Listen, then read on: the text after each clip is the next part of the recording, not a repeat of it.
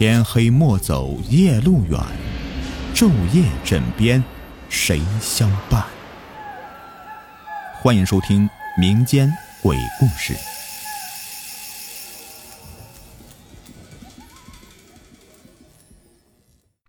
闹鬼的铜灯。一大早，不知是谁喊了一声：“醉仙楼死人了！”这声音很快就传遍了大街小巷。醉仙楼可是县城里最大的酒楼，出了命案，这还了得？人们纷纷的往醉仙楼那里跑，都想看一个究竟。可是，等他们到了楼下，才发现县令蓝玉先带着衙役们赶到了。这蓝玉就任不久，清正爱民，做事总是跑在最前面。蓝玉踏进酒楼，果然就看到一具尸体。酒楼的掌柜黄世文站在尸体旁边，喃喃自语：“哎呀，不可能啊，不可能啊，他只喝了一杯茶呀。”蓝玉摆手让仵作检查尸体，然后向黄世文和在场的人问起了事情的经过。死者名叫郭二亮，是附近有名的泼皮。这天一早啊，醉仙楼才开门，郭二亮就走了进来，喊着要喝水。黄世文见他是个熟客，又要了急，就把自己刚泡的一壶茶倒了碗给他。谁知道，这茶刚喝了半碗，郭二亮就开始呕吐，然后就躺在地上打滚，很快就不行了。据仵作报告，死者周围有呕吐物，五官流血，舌头起泡，是中了砒霜这样的剧毒。腹部青黑，而指甲颜色不变，说明他早上没有吃东西。而腹中中毒，蓝玉让继续检验郭二亮用过的茶壶和茶碗，结果茶壶里没有毒，而茶碗里却验出毒素。蓝玉盯着黄世文问：“你说你没有投毒，现在验出郭二亮是因为喝了这碗茶水才中的毒而死，你怎么解释？”黄世文大声说：“冤枉呀，老爷，我真的不知道啊。”蓝玉下令在店里搜查，没有发现任何有毒物品。他想，一般人预谋杀人，总要在不被察觉的情况下动手，这样大庭广众之下，在自己的酒楼里杀人，的确不符合常理。于是说：“按我说，应该先把你羁押在狱，继续审查。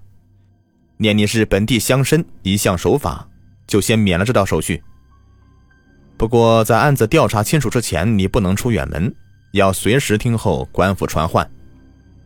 黄世文连说了几个“是”字，居身送县令大人出门。这时，上面派下来紧急任务，蓝玉一连几天都没抽出功夫来问这个事情。等他闲下来，就听到一个消息，据说郭二亮死后阴魂不散，天天晚上回来找他老婆钱月娥，要拉他一起去阴间作伴。蓝玉决定去看看。将近子时，蓝玉带着几个差役出了门，他们提着灯笼穿街越巷，来到了钱月娥家的小院门前。天上没有一丝月光，一阵冷风吹过，让人激起了打了个冷战。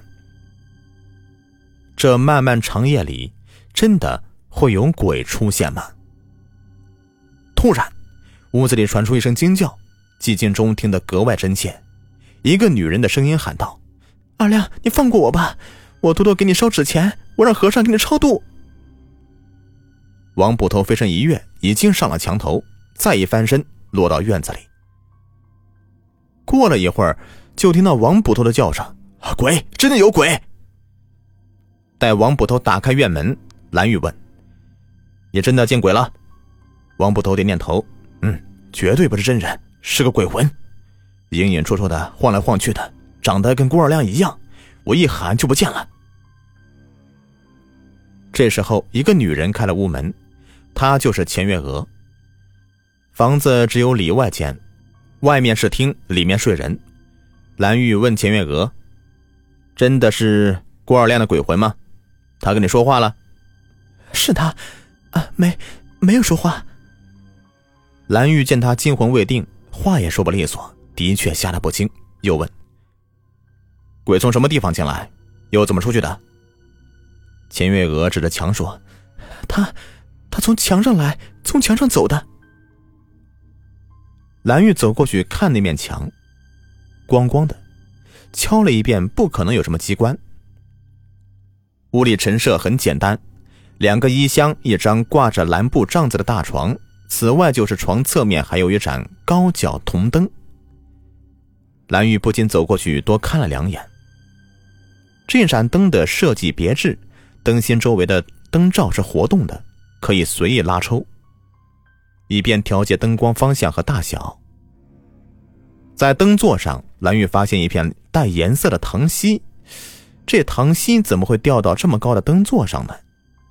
他轻轻的取下那面糖稀，收了起来。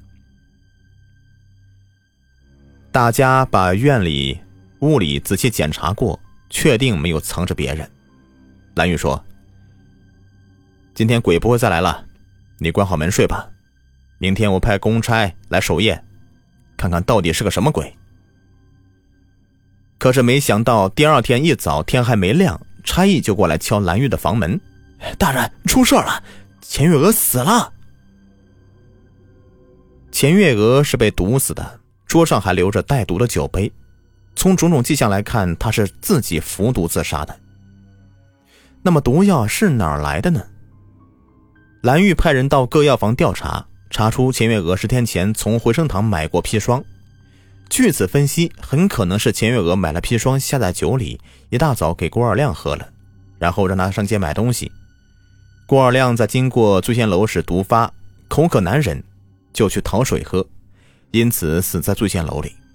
而茶杯里的毒，是他自己吐到水里的毒液。钱月娥下毒杀夫，畏罪自杀，看样子案情已经是真相大白了。可是，仍旧有一件事让蓝玉想不明白：郭二亮的鬼魂是怎么回事难道这世上真的有鬼？直到深夜时分，他仍在房间里苦苦思索，想了半天，实在想不出头绪。他站起身来，来到窗前。前面正是一堵雪白光滑的墙壁，身后灯光照进来，把他的影子映在墙上。蓝玉眼前忽然一亮。第二天，他走上街去，和卖糖稀画的小贩攀谈了很久。晚上，蓝玉带人来到醉仙楼喝酒，还点了这里的名菜——糖彩纳福。这道菜其实是个大拼盘，在一个特大号的盘子里摆着各色荤素冷拼。难得的是，上面居然还列着“八仙过海”，是用彩色糖稀做出来的，轻薄透明，精巧玲珑，人物表情栩栩如生，令人叫绝。蓝玉吃的赞不绝口，见黄世文来谢客，便说道：“哎呀，醉仙楼果然名不虚传呐！这道菜，慢说是这曲阜县城，就是全中国，恐怕也难找第二家吧。”黄世文连忙答道：“哎，多谢大人夸奖，这菜是祖上传下来的，的确独此一家。”见蓝玉不停的夸赞，官差们也都跟着叫好，纷纷向着黄世文敬酒套近乎。黄世文无法推辞，直到被灌得有些八分醉意，才得脱身离开酒席。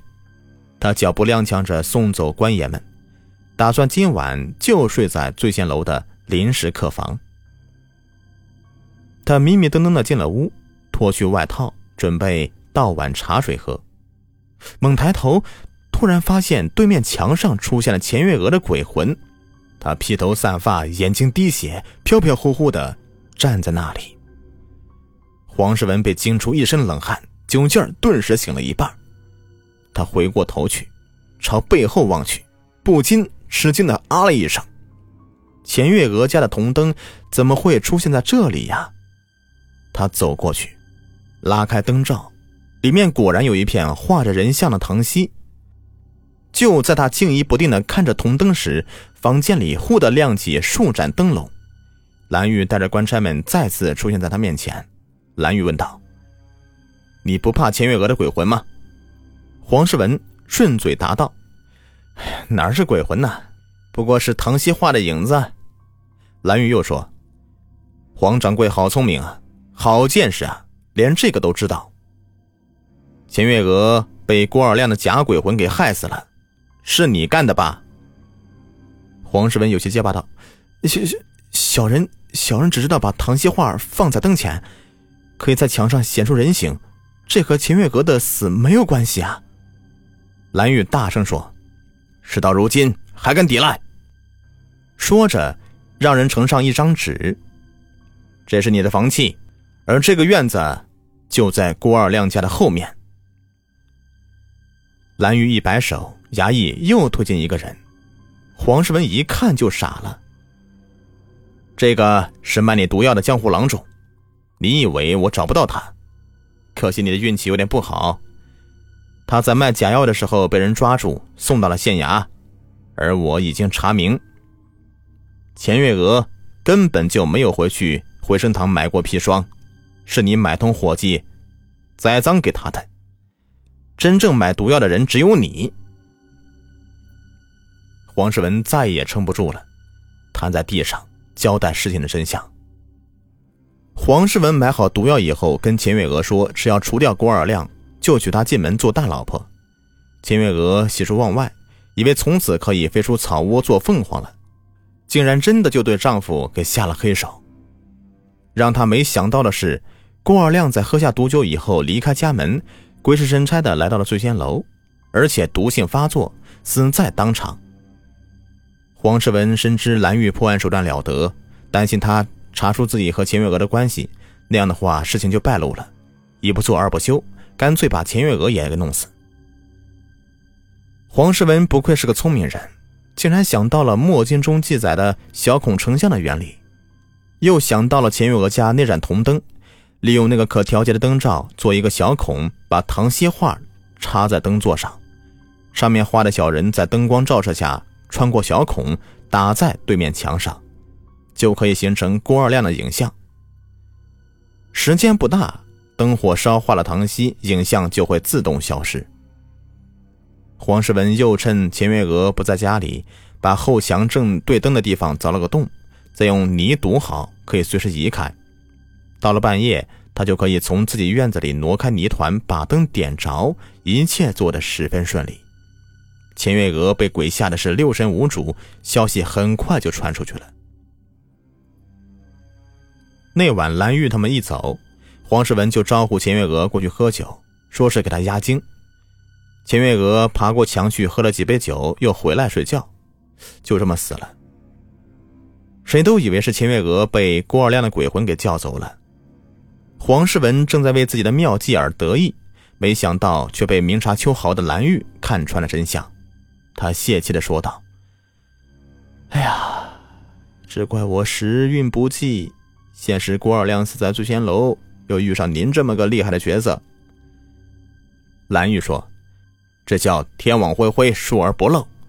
放着好日子不过，非仗着点小聪明，干些鬼鬼祟祟的害人勾当，最后只能是自己害了自己呀。”好，本期故事已播完，感谢收听。